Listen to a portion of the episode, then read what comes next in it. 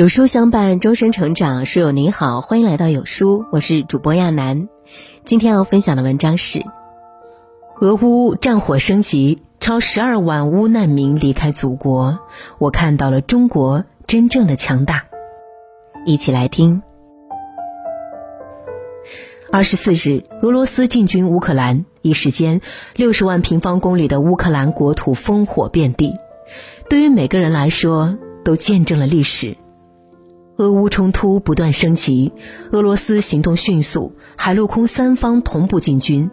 开战第一天即摧毁乌克兰包括空军舰空队、国民卫队司令部在内的七十四个军事目标。过去的一昼夜，一百三十七名乌克兰人死亡，三百一十六人受伤。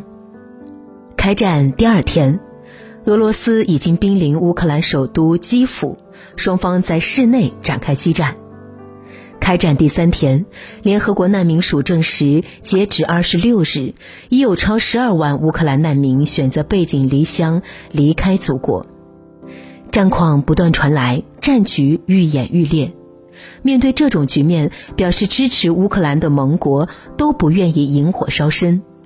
德国形式性的送来了五千顶头盔，美国总统拜登宣布不会出兵乌克兰。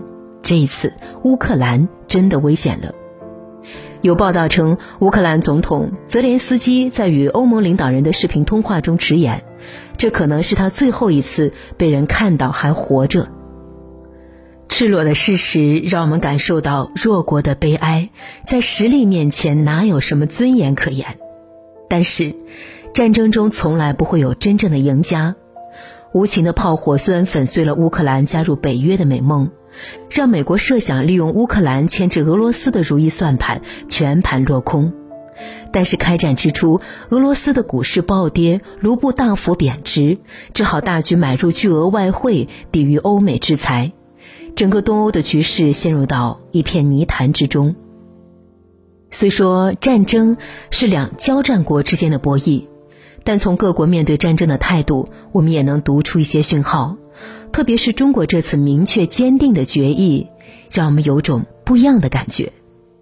二十三日，中国海关总署发布允许俄罗斯全境小麦进口的公告，让澳大利亚的政客们急得跳脚。澳大利亚总理莫里森声称，在俄乌开战之际，中国放松与俄罗斯贸易限制的做法不可接受，甚至威胁将采取更多制裁手段。面对质疑，中国外交部表示，可以通过对话谈判解决问题。二十四日，外交部例行记者会上，有记者提问，在乌克兰危机问题上，中方是否给俄罗斯提供了任何武器，或者有计划提供武器帮助？中国外交部发言人华春莹表态，俄作为有实力的大国，不需要。美国国务院发言人普赖斯曾就乌克兰问题表示，中国应该尊重国家主权和领土完整原则，中国有义务督促俄罗斯做出让步。美方恐怕没有资格来告诉中方怎么做。外交部发言人华春莹的回应掷地有声，表明的是中国的态度，展示的却是中国的实力。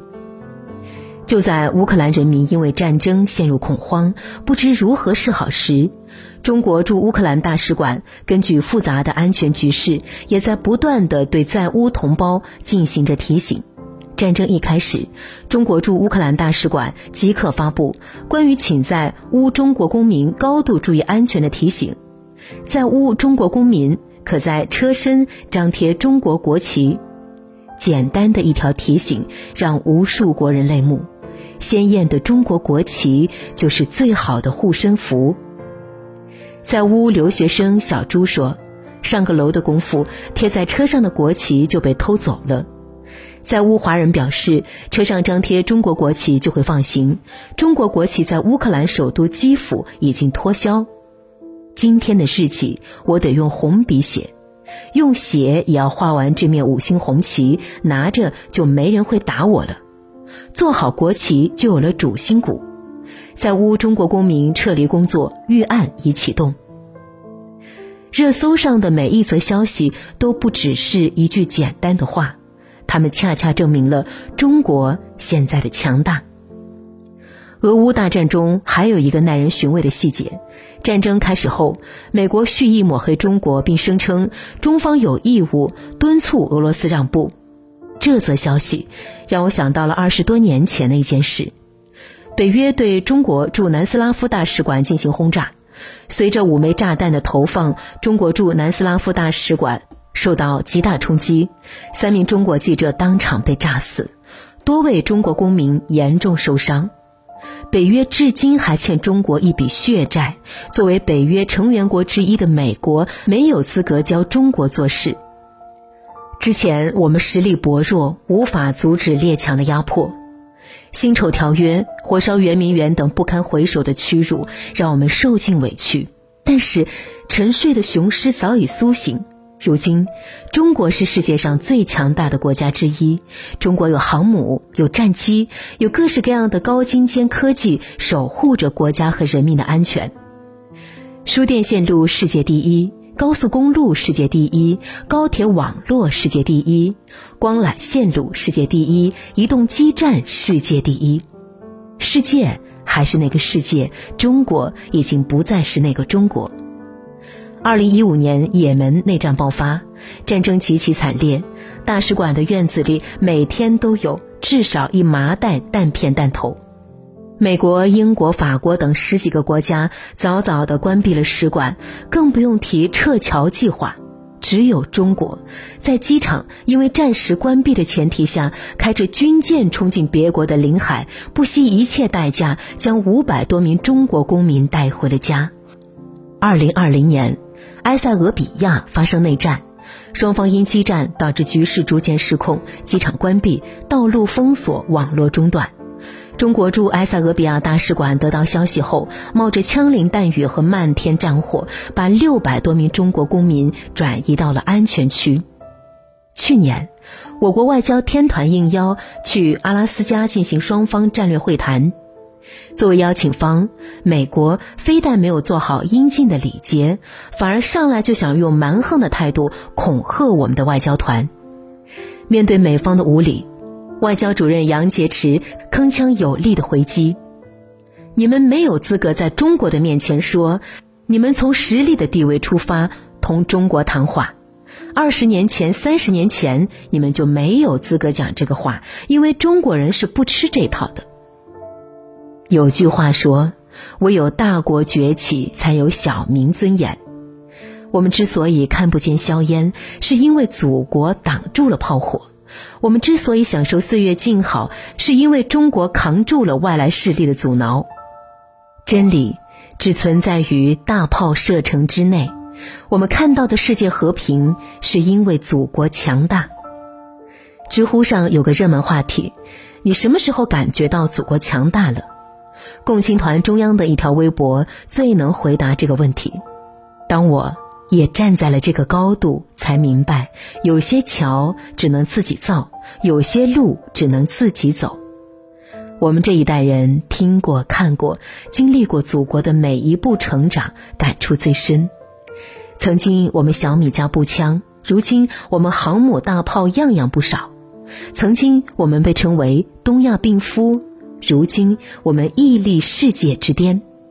中国强大了，受辱的日子不会重来了。我们永远维护和平，但从不畏惧任何挑衅。倘若有人想惹事，这就是我们的态度。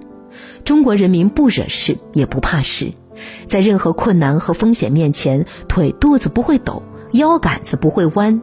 中华民族是吓不倒、压不垮的。点亮再看，愿所有中国人牢记这句话。这是中国的实力，这更是中国人的骨气。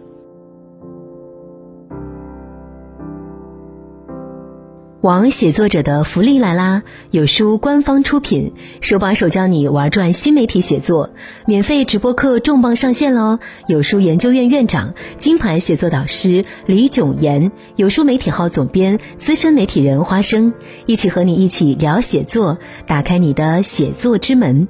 二月二十七号下午十三点，在有书视频号直播间与大家见面，欢迎所有写作爱好者们预约收听。好啦，今天的文章就跟大家分享到这里。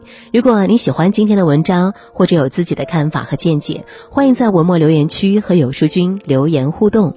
想要每天及时收听有书的暖心好文章，欢迎您在文末点亮再看。